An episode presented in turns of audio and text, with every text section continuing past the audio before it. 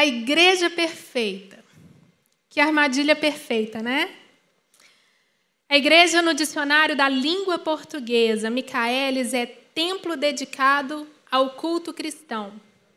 É um conjunto de cristãos unidos pela mesma fé e sujeitos à mesma orientação espiritual.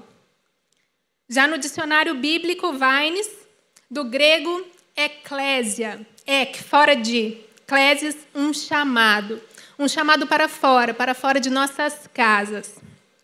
Conhecida também como Assembleia dos Crentes, define o grupo de remidos ao longo da era presente, o grupo do qual Cristo disse em Mateus 16, 18: eu edificarei a minha igreja, o corpo de Cristo. A igreja, queridos, não é um acidente. A igreja é uma realidade. E ela não é opcional. Mas ela está no pensamento de Deus desde sempre, desde a criação do mundo. E Deus nos enxerga como um corpo, o corpo de Cristo. Deus sabe de todas as coisas que iriam acontecer desde a criação da igreja. Nós vimos através do teatro que é um grande perigo, é um grande risco quando temos uma ideia errada desse corpo.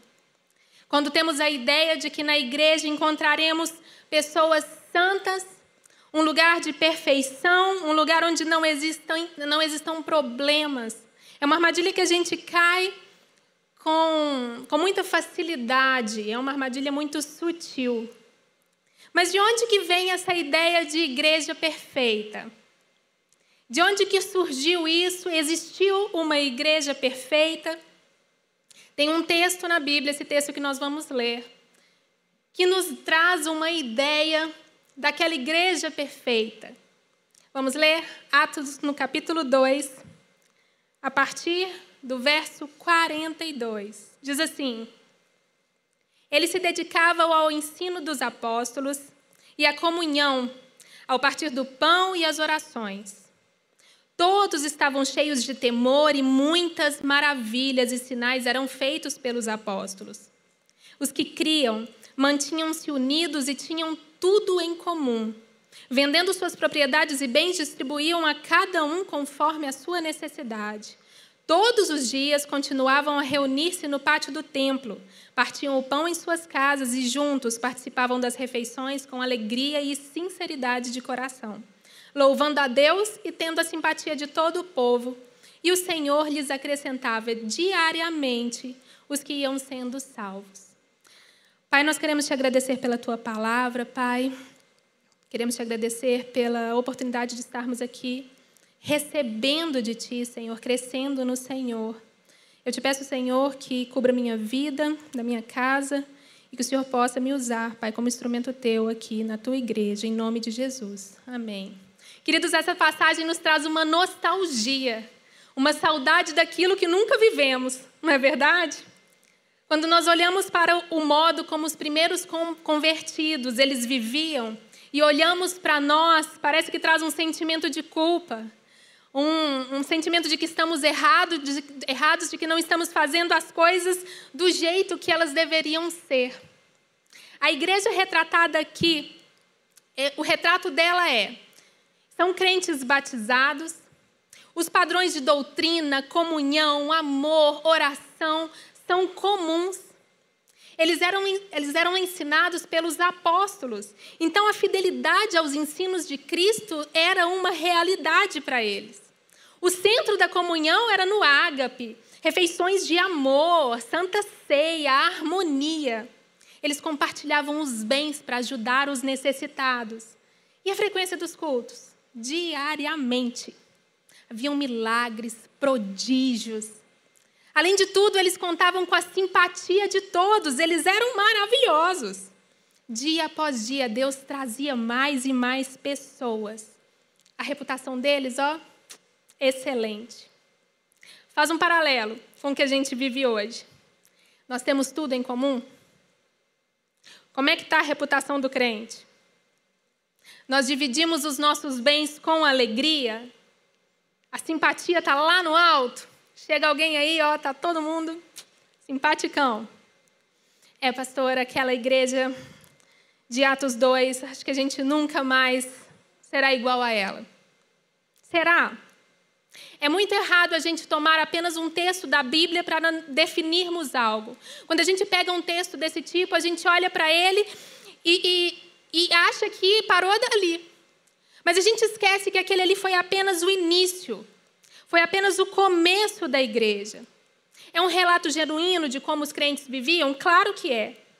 Mas nós nos esquecemos de tudo o que aconteceu a partir daí, de tudo que a igreja viveu a partir daí, de todas as questões, todos os conflitos, tudo que entrou dentro da igreja. E por todo o Novo Testamento, a gente tem esses relatos, principalmente nas cartas do apóstolo Paulo, que são cheias de instruções e correções à igreja. Mas será que essa ideia de igreja ideal ela é real? E será que é isso que nós devemos buscar? Nessa busca por uma igreja ideal, por uma igreja perfeita, nós olhamos para dentro, dentro da igreja querendo encontrar pessoas sublimes, perfeitas, pessoas que não têm erros, pessoas que vivam numa harmonia divina. Quem está de fora e olha para cá, e eu posso falar porque eu já tive do lado de fora, acha que a igreja é um lugar de pura santidade. Que as pessoas aqui estão num nível tão superior do que as lá de fora, que quando entrar aqui o julgamento é certo. Ou então entram aqui achando que vão encontrar braços abertos, sorrisos maravilhosos, viver a plena comunhão e o amor de Cristo, encontrar pessoas que exalam aquele maravilhoso perfume de Cristo. Foi aí que surgiu aquelas figurinhas, expectativa versus realidade. Mas é claro que a definição de igreja, partindo do secular e partindo do convertido, do convertido elas vão ser diferentes. E as opiniões, elas são inúmeras. E são válidas. John Stott, um teólogo, escreve com muita sabedoria em um livro que se chama O que Cristo pensa da igreja, a seguinte colocação. O que nós pensamos da igreja, de uma perspectiva interna, e o que os outros que estão de fora pensam, são opiniões igualmente importantes. Porém, muito mais significativa é a opinião do próprio Senhor Jesus, uma vez que ele é o fundador, o cabeça e o juiz da igreja. E onde é que a gente encontra essa opinião do Senhor Jesus? Onde é que a gente encontra essa avaliação do Senhor Jesus sobre as igrejas? E existe esse texto. São as famosas cartas às sete igrejas da Ásia, as famosas cartas às sete igrejas do Apocalipse, onde Jesus traz o relato das igrejas, das igrejas que começaram lá naquela igreja de Atos 2, como nós, aqui hoje. E Jesus tem autoridade e conhecimento para falar o que ele vai falar. A chave para a gente entender tudo isso está lá em Apocalipse capítulo 1, no verso 20. Vamos ler juntos? Apocalipse no capítulo 1, verso 20. Olha que legal. Diz assim: Este é o mistério das sete estrelas que você viu em minha mão direita e dos sete candelabros. As sete estrelas são os anjos das sete igrejas. E os sete candelabros são as sete igrejas. Perceba que na mão direita estão sete estrelas. E o que, que elas são? O texto diz: são os anjos das igrejas. E logo a gente associa a figura do pastor. Mas a, a melhor associação aqui, o melhor entendimento para essas estrelas, a palavra é mensageiro. Um mensageiro, a mesma palavra, a palavra que é usada aqui é aguelos de aguelo, um mensageiro, a mesma usada para falar de evangelho, euagelion, o mensageiro, a boa mensagem.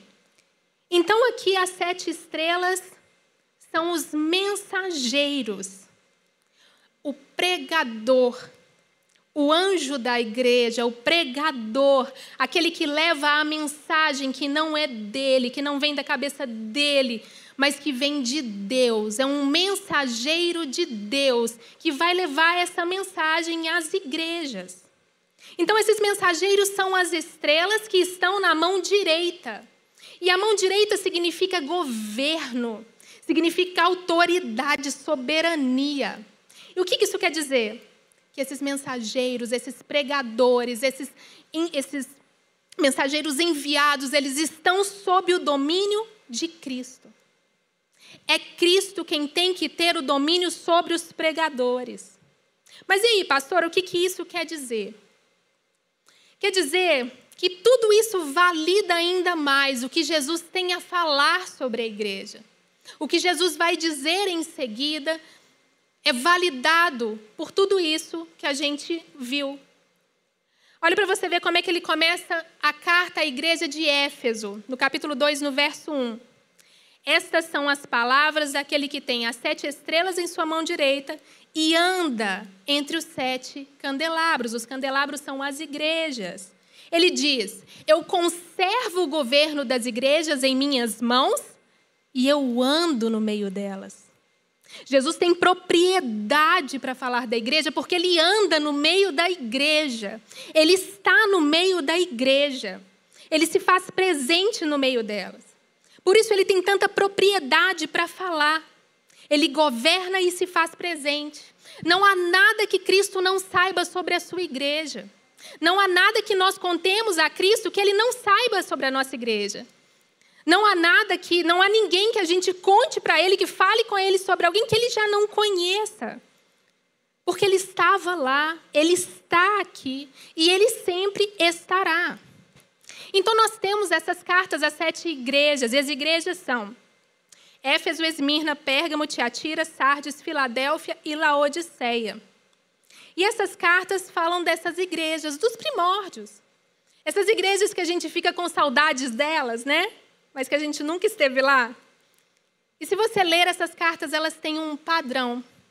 Jesus se apresenta, Jesus faz um elogio, Jesus vem com uma crítica, um conselho e uma promessa. Das sete cartas, quatro cumprem esse roteiro perfeitamente, que são Éfeso, Pérgamo, Tiatira e Sardes.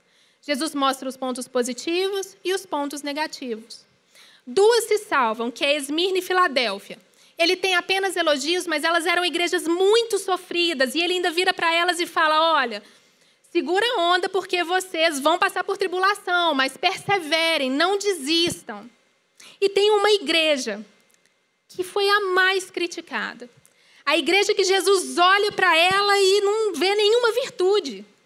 Ele olha para ela e fala que não, não, consegue manter dentro dele, que dá vontade de vomitar. Só tem críticas a se fazer, que é a igreja de Laodiceia. E daí ele vai discorrendo sobre os pontos positivos e negativos dessas igrejas. A igreja de Éfeso ele diz: Você tem boas obras, vocês não gostam de homens maus, vocês perseveram, vocês suportam as provas em meu nome. É uma igreja cheia de energia, uma igreja que tem, não tem paciência com pregador errado, com doutrina errada. Mas eu tenho uma coisa contra vocês. Vocês esqueceram do seu primeiro amor. Vocês deixaram para trás o primeiro amor, vocês se tornaram frios, vocês perderam o entusiasmo por Deus, faltou permanecer no amor. Para Pérgamo, ele diz que apesar da cidade de Pérgamo ser conhecida como o trono de Satanás, eles não tinham negado o nome dele.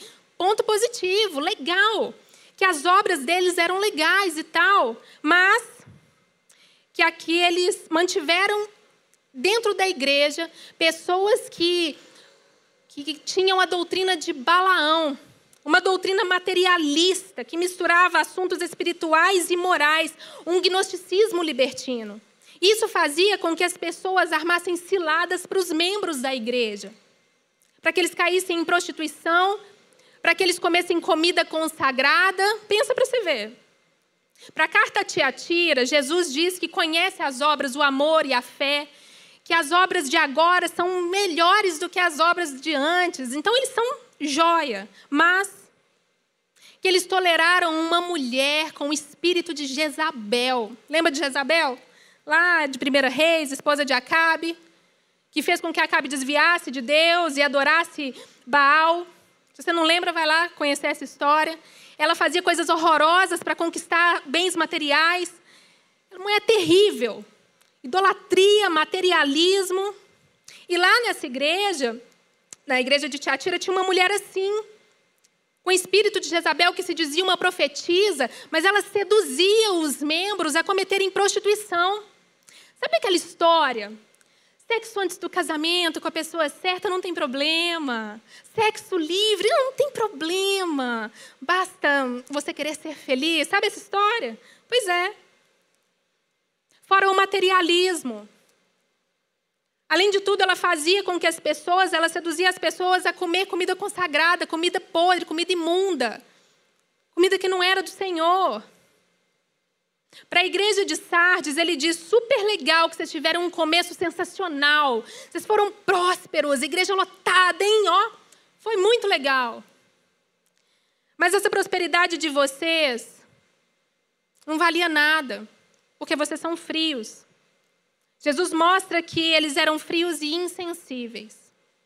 E daí Esmirna e Filadélfia, que eram as igrejas sofridas, como eu falei, ele fala: vai vir tribulação, perseverem. E finalmente ele chega à igreja intolerável, a igreja de Laodiceia. E olha só o que ele fala, está no capítulo 3, no verso 15. Conheço as tuas obras, que nem és frio nem quente. Quem dera fosse frio ou quente. Assim, porque és morno e nem és quente nem frio, estou a ponto de vomitar-te da minha boca. Pois dizes: Sou rico e abastado e não preciso de coisa alguma. E nem sabes tu que és infeliz, sim, miserável, pobre, cego e nu. Tá vendo? Uma igreja rica que se tornou soberba, que considerava que tinha uma riqueza espiritual enorme porque era lotada de membros, porque era próspera mas que era uma igreja conformada com os padrões mundanos, uma igreja materialista, soberba, morna, uma igreja em cima do muro. E por isso dava a Cristo vontade de vomitar. Nós temos então o um relato de Cristo sobre as igrejas. Essa igreja que começou do mesmo jeito, lá atrás. Esse relato ele é de grande valia, porque mostra que mesmo naquele tempo, haviam problemas. Mesmo naquele tempo, já haviam confusões, já havia heresia, imoralidade sexual, fofoca, mentira, problema. E a gente vê isso ao longo de todo o Novo Testamento. Mas para tudo isso há ensinos, há exortações, Jesus deixa claro que ele, ele quer o conserto, ele nos mostra que devemos levar uma vida de santidade. Mesmo aquela igreja primitiva que começou com toda aquela harmonia, engajamento social, simpatia, ela não permaneceu perfeita. E o que eu quero te dizer é que não há igreja perfeita. Não tem como a igreja ser perfeita, tem como ela ser aperfeiçoada. E a igreja não é perfeita, porque ela é composta de pessoas imperfeitas. Eu, você, pessoas imperfeitas, pecadoras, que erram, que decepcionam, que mentem, que frustram o outro, que fofoca, que são egoístas. Porque nós somos fruto do pecado. Porque existe essa marca do pecado em nós. Ainda que nós olhemos para o crente como santos, e somos santos no sentido de sermos separados por Deus. Em 1 Pedro, no capítulo 2, no verso 9, diz assim: Vocês, porém, são geração eleita, sacerdócio real, nação santa, povo exclusivo de Deus. Nós somos santos porque somos separados, somos. Mas nós temos que nos lembrar de que nós continuamos a ser chamados a ser santos, a desenvolver santidade, a ir a Deus. Sejam santos porque eu sou santo, assim diz o Senhor. E nisso a igreja se assemelha muito ao povo de Israel. Porque por todo o Antigo Testamento, Deus chama o povo de Israel de nação santa, de povo santo, povo escolhido, povo separado por Deus. Mas não era uma nação feita de pessoas santas. Muito pelo contrário. A todo momento, Deus está ali chamando eles para voltar para Ele, chamando eles para o arrependimento, chamando eles para a santidade. Não era uma igreja, não era uma, uma, um povo santo. E a igreja tem essa mesma ambiguidade. Ela já é santa e ao mesmo tempo não é. Deus nos chama para ser santos. É um chamado. Mas só quando vamos a Ele, nos entregamos a Ele, é que temos a possibilidade de conhecer santidade. É somente quando nós permitimos que Deus seja Deus em nossas vidas, é que realmente nós temos uma esperança de ser quem Ele quer que nós sejamos. Sem Ele, sem chance. Somos povo separado, escolhidos, comprados pelo sangue precioso de Jesus? Somos. Mas nós ainda não fomos apresentados como noiva sem manchas, sem rugas, perfeita. É uma tensão entre o já e o ainda. É o que Cristo já fez e o que ele ainda vai fazer. É o reino inaugurado e o reino ainda não consumado. E por isso nós continuamos pecadores, imperfeitos, nessa busca por parecer mais com Ele. Por entrar nesse caminho querendo buscar mais santidade, reparar os erros, querendo realmente nos parecer com eles. E esses santos, separados, escolhidos, porém imperfeitos, estão reunidos na igreja. Ao mesmo tempo que nós somos chamados para um relacionamento vertical entre nós e Deus, nós somos chamados também para um relacionamento horizontal entre nós e os irmãos, entre nós. A ter comunhão. E essa comunhão parte do princípio de que somos membros de um corpo o corpo de Cristo. Mas se nós enxergarmos esse corpo, se enxergarmos a igreja como paredes, como altar, como microfone, como concreto, a gente vai estar perdendo o real sentido do que é. E eu te convido a abrir a Bíblia em João no capítulo 14. Para a gente entender um pouquinho do que nós somos.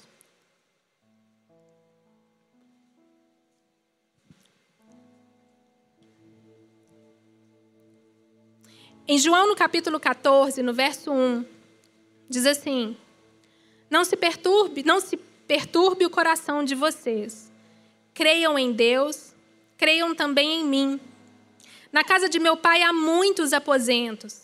Se não fosse assim, eu lhes teria dito: Vou preparar-lhes um lugar. E se eu for e lhes preparar um lugar, voltarei e os levarei para mim, para que vocês estejam onde eu estiver. Você já deve ter escutado esse texto, algumas pregações sobre esse texto, se referindo, sendo explicado como Jesus separando lugares para nós no céu. Mas o contexto em que esse texto está nos indica que Jesus não estava falando de lugares no céu. A intenção de Jesus não era de falar do céu, e se um judeu estivesse escutando ele ali, judeus estavam escutando, ele não entenderia que era o céu. Porque dos capítulos 13 ao, ao, capítulos, ao capítulo 17 do Evangelho de João, nos conta dos últimos momentos de Jesus com os discípulos. Lá no cenáculo, eles estavam por ali. E lá Jesus lava os pés dos discípulos, lá ele celebra a Páscoa, lá ele institui a ceia em memória dele, lá ele ora por nós, intercede por nós, lá no cenáculo. E é quando eles estão celebrando a última Páscoa em Jerusalém, que Jesus diz: Na casa de meu pai há muitos aposentos. E nenhum deles que estavam ali iria pensar no céu. Naquele contexto, eles iriam pensar no templo de Jerusalém.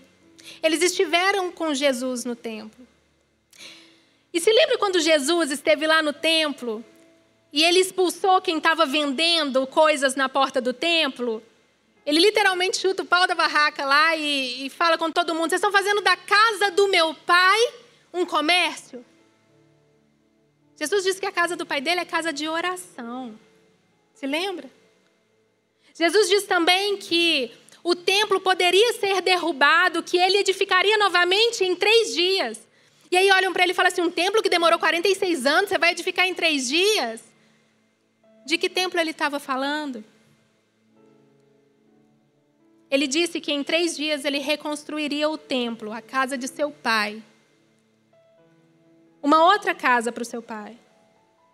Dessa vez, não como o templo de Jerusalém, que era excludente, mas um templo em que haveriam muitos lugares, em que caberiam muitas pessoas, em que caberia eu e caberia você, o corpo de Cristo, a casa do Pai.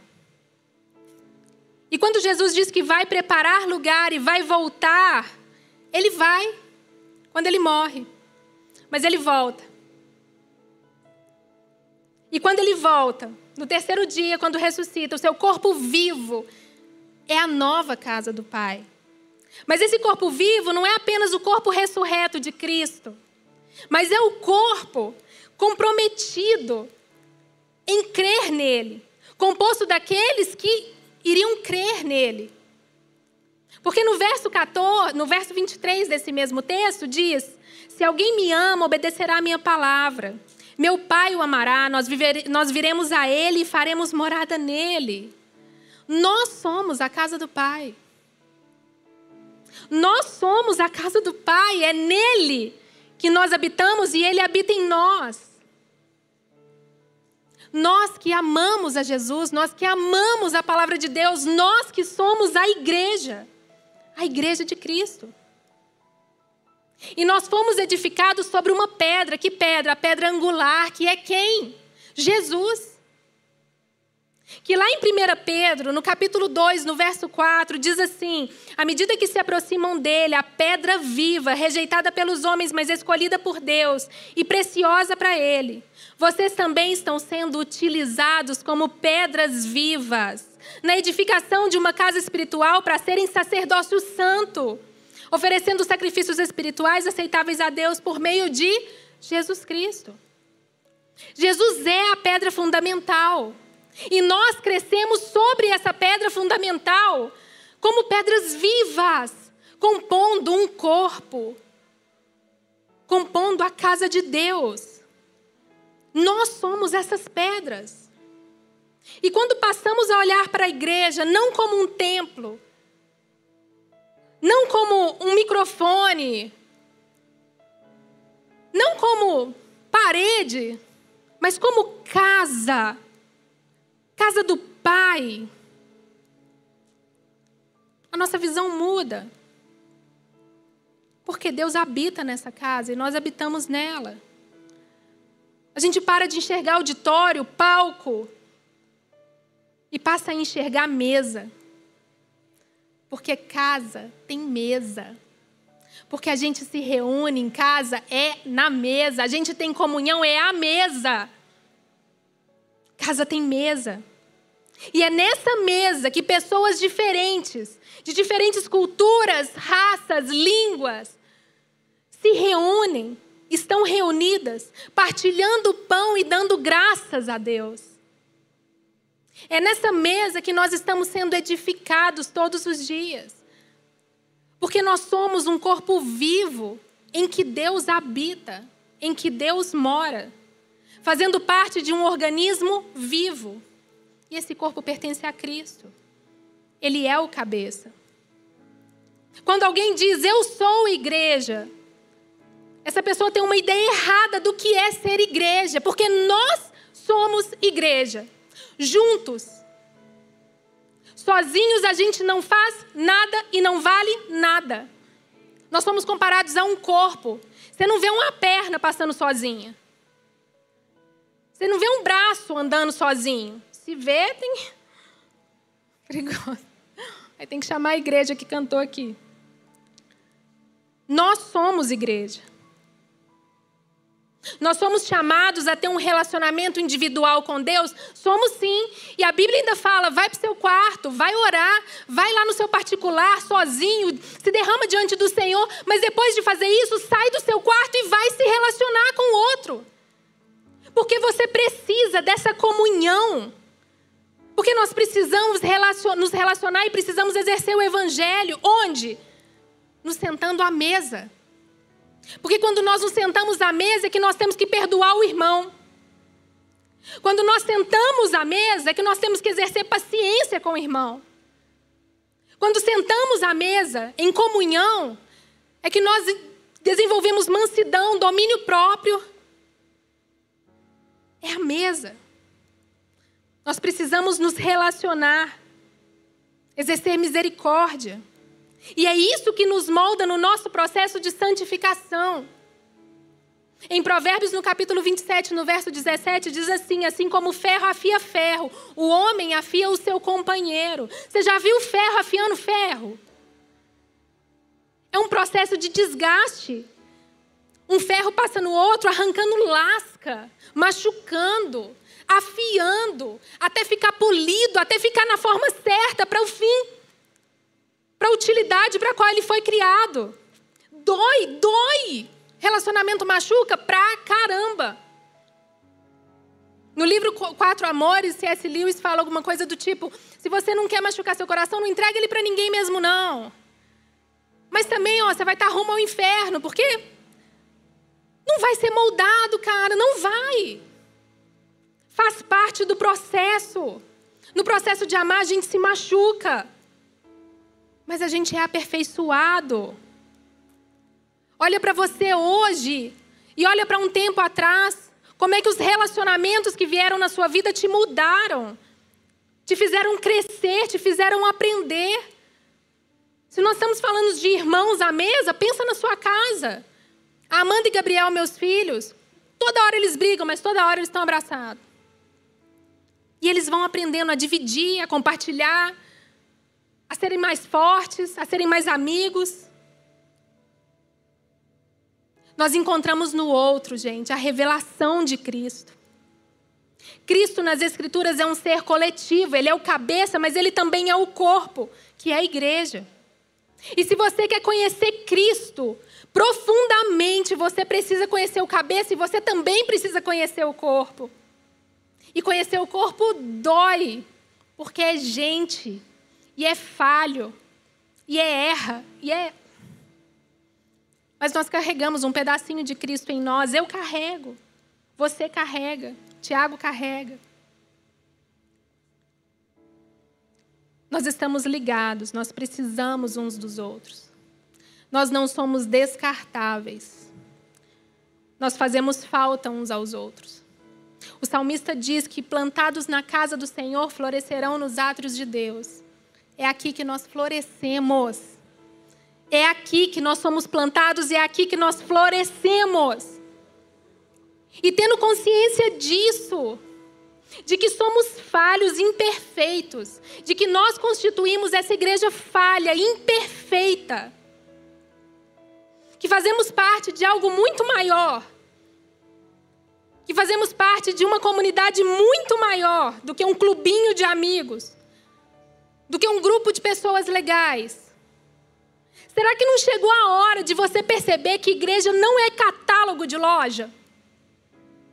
Que igreja não é shopping, não é feira, para você entrar e escolher os produtos que você quer comprar? As coisas que você quer adquirir? O que, que você gosta e o que, que você não gosta? O que, que você quer e o que, que você não quer? Queridos, igreja não é lugar de ganhar, não. Igreja é lugar de perder é lugar de servir, é lugar de doar, é lugar de se entregar. Quando você entra numa igreja, você não tem que estar se perguntando quanto eu estou disposto a receber, não. Você tem que se perguntar o quanto eu estou disposto a dar, a me doar, a me entregar. Para de ser mimado. Mimado. Colocando a vontade de comunidade, a sua ideia de comunidade de clube, acima da ideia do, da comunidade de Cristo. Parar de olhar para cá e buscar do bom e do melhor. Ai, hoje o louvor não me agradou. A roupa da preletora está me incomodando. Esse carpete é fora de moda. Para!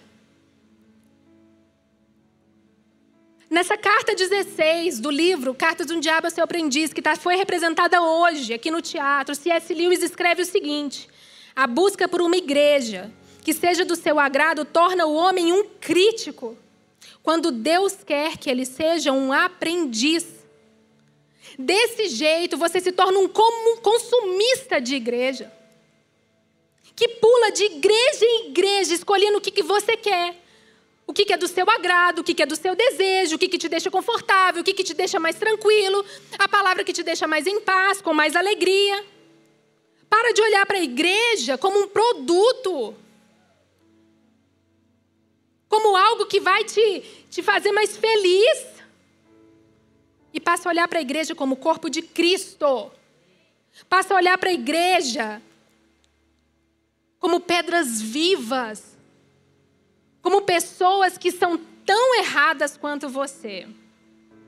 Porque você também é errado. Porque eu sou muito errada. Só quem me conhece mesmo é Deus. E só quem te conhece no profundo é Deus. Se você é um crente mau, é porque você está vivendo uma vida solitária. Está entrando e saindo da igreja, vivendo sozinho, buscando seu produto perfeito, achando que é melhor viver isolado, que é melhor viver sozinho. É bem capaz. É bem capaz. Você acha que é melhor você crescer lá na sua casa? Você que está aí, você não vem na igreja. Acha que é melhor crescer aí? É lógico que é melhor. Você não tem confronto. Você não tem que perdoar os outros. E você não tem que ter paciência com ninguém. Você vai ter que ser manso. E amar? Vai desenvolver amor como? Você não, não serve ninguém, só não ser seu próprio umbigo? E esse tipo de serviço é egolatria. E nós falamos aqui. Sozinho a gente não tem que exercer perdão, não. Sozinho a gente cresce para dentro. Não existe vida cristã sem comunidade. E o reino de Deus está expresso nessa comunidade. Nós somos embaixadores de Deus. Isso aqui é embaixada de Deus. E o que o diabo mais quer é que você entre aqui com espírito crítico. Falando de A a Z. Que você venha com o discursinho de sempre. Não consigo ver Jesus nesse lugar. Jesus não está nessa igreja. Você não consegue ver Jesus porque você não está procurando Jesus. Você está procurando o que te agrada. Você está procurando se satisfazer. Porque Ele está aqui. Ele está aqui, Ele anda no meio da sua igreja. Ele está no meio de nós. E Ele se faz presente. Ele conhece cada um de nós. Enxergar o que Deus faz na vida do outro e o que ele faz através da vida do outro traz crescimento. O que torna uma igreja viva, cheia do Espírito Santo, não é o fato dela te agradar, mas é o fato dela agradar a Deus. E se nós podemos tirar algo da igreja primitiva, são ensinos sobre uma igreja viva. Uma igreja que se dedica ao ensino e se submete às escrituras para ter o quê? Fidelidade à palavra de Cristo, fidelidade aos ensinos de Cristo. Você está buscando isso? Está deixando de lado o show, a emoção? Ou você está buscando as dez formas para vencer na vida? Cinco maneiras para felicidade plena. Campanha Sete Fogos no Vizinho. Igreja com vida tem seus membros comprometidos com a palavra. Tem devocional, tem escola bíblica, tem discipulado, tem grupo, tem célula. Está participando? Minimalista está online. Célula está online.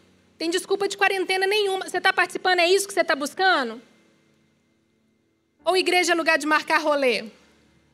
de criar clubinho, que não se trata menos do que uma panela excludente.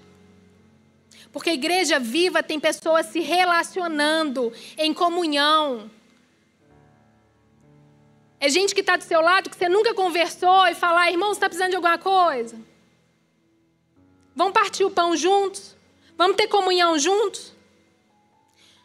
Uma igreja que busque relacionamento com Deus e com o próximo, que adora a Deus no partir do pão, nas orações, com alegria, com reverência. Uma igreja que é chamada para mostrar ao mundo que há uma forma diferente de viver, que há um jeito diferente de viver. E nesse jeito diferente, As características que têm que estar claras para o mundo é que nós temos misericórdia, perdão, domínio próprio, alegria. Tudo isso tem que estar evidente, tem que fazer parte dessa vida. E tudo isso que caracteriza uma igreja viva é responsabilidade nossa. Minha e sua. Está buscando a igreja perfeita? Começa a mudar você. Tira aquela trave que está no seu olho, muito pertinente, né? Para de olhar para o cisco no olho do seu irmão. Para de apontar dedo.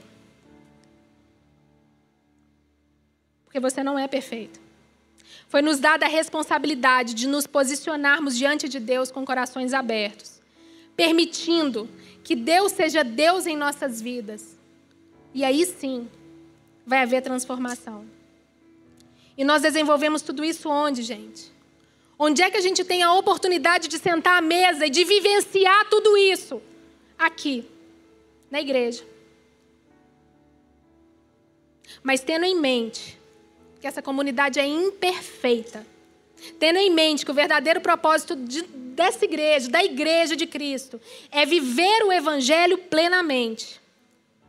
E você não vai conseguir isso fugindo das pessoas mudando toda hora de igreja, mudando toda hora de grupo, fugindo das dificuldades. As cartas às sete igrejas do Apocalipse, elas foram escritas tanto para aquelas igrejas quanto para nós. É como se houvesse um letreiro luminoso piscando: não existe igreja perfeita. Assinado Deus. Não existe igreja perfeita, mas eu estou nelas mas elas estão em mim. E as cartas terminam com um conselho e uma promessa, e cada conselho e promessa serve para nós agora. Em todas as cartas, Jesus diz: quem tem ouvidos para ouvir, ouça o que o Espírito diz. E em todas, Jesus convida ao arrependimento. O que ele está dizendo para todos nós é: tem ouvidos para ouvir, ouça. Ouça com seu coração, ouça com a sua mente o que eu estou te dizendo. E se arrependa. Se arrependa. E por que, que ele te convida a, a se arrepender? Porque arrependimento genuíno gera mudança. Nós não conseguimos ser a igreja perfeita, mas nós conseguimos aperfeiçoar a nossa igreja. Quem somos? Nós conseguimos melhorar quem nós somos em Cristo. E quando nós percebemos o quanto nós somos distantes de ser como Ele, o arrependimento bate de uma forma tão forte que a gente muda. Não é mais da boca para fora. Porque a palavra de Deus diz que o nosso sim é sim, o nosso não é não. Porque tudo que a gente fala é diante de Deus. Tudo que você fala é na presença de Deus. Então tudo é um juramento. Se você vai falar que você vai mudar, muda. Mas só arrependimento genuíno traz mudança de vida. As pessoas perfeitas, elas realmente não existem, mas existem pessoas dispostas a correr a boa corrida rumo ao alvo. Que entendem que faz parte do processo de crescimento o desconforto, a dor, a insegurança. Nós vamos passar por tribulações, vamos, por desafios, vamos, por desconforto, decepções, vamos. Pode ser que uma liderança te decepcione? Pode. Pode ser que seu pastor te decepcione? Pode. Pode ser que essa pessoa que você chama de amigo hoje te decepcione? Pode ser. E vai dar frustração? Vai. Mas usa isso para crescer. Usa isso para melhorar. E entenda todos os dias que nós ainda não somos perfeitos que nós ainda não chegamos lá. Nós ainda não somos sem manchas, não somos sem rugas. E se lembre também do que está escrito em 1 Pedro, no capítulo 1, no verso 6. Diz assim: Nisso vocês exultam, ainda que agora, por um pouco de tempo, devam ser entristecidos por todo tipo de provação, por um pouco de tempo. Assim acontece para que fique comprovado que a fé de vocês tem muito mais, é muito que a fé que vocês têm muito mais valiosa do que ouro que perece, mesmo que refinado pelo fogo, é genuína e resultará em louvor, glória e honra quando Jesus for revelado. Vamos ficar de pé?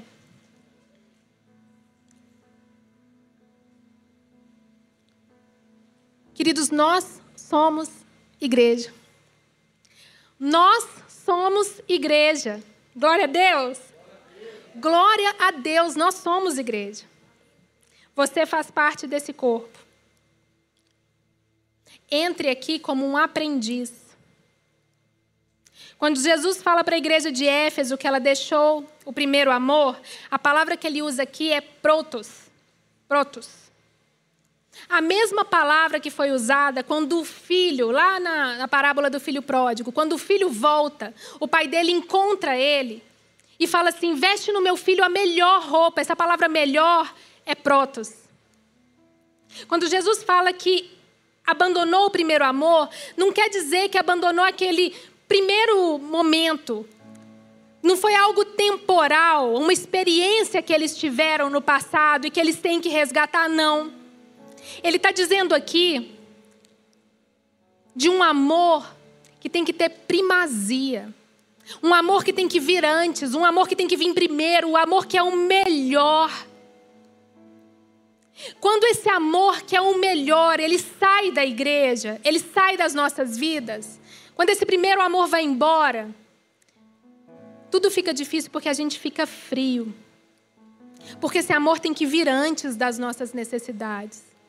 Esse amor tem que vir antes das nossas vontades. Esse amor tem que vir antes dos nossos desejos. E aí, quando a gente não deixa esse amor, esse amor o melhor, o amor da primazia, quando a gente não deixa ele ir embora, a gente tira o olhar crítico de nós e passa a enxergar a igreja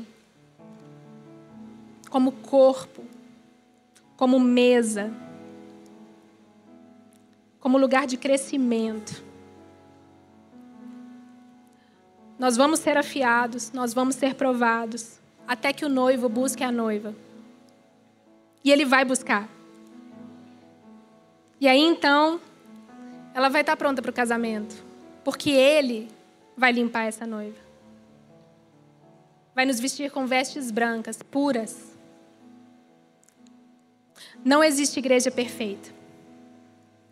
Não existem pessoas perfeitas, mas existem pessoas dispostas a caminhar, tendo Cristo como centro das vidas. Hoje é dia da gente ter ouvidos para ouvir e para a gente se arrepender de julgamentos desnecessários, de apontação de dedo, de críticas infundadas fúteis, de tratar a igreja como um mercado, de tratar a igreja como uma prateleira cheia de coisas e que a gente pode adquirir. Hoje é dia de arrependimento. E eu quero te convidar a refletir. O que é igreja para você? O que tem sido igreja para você? Quando você está lá na sua casa se arrumando para vir para cá, o que é que você pensa? O que é que você tem pensado? Qual é o seu objetivo? Qual é o seu propósito? O que é igreja para você? Eu te convido a orar. Enquanto a Teté canta uma canção.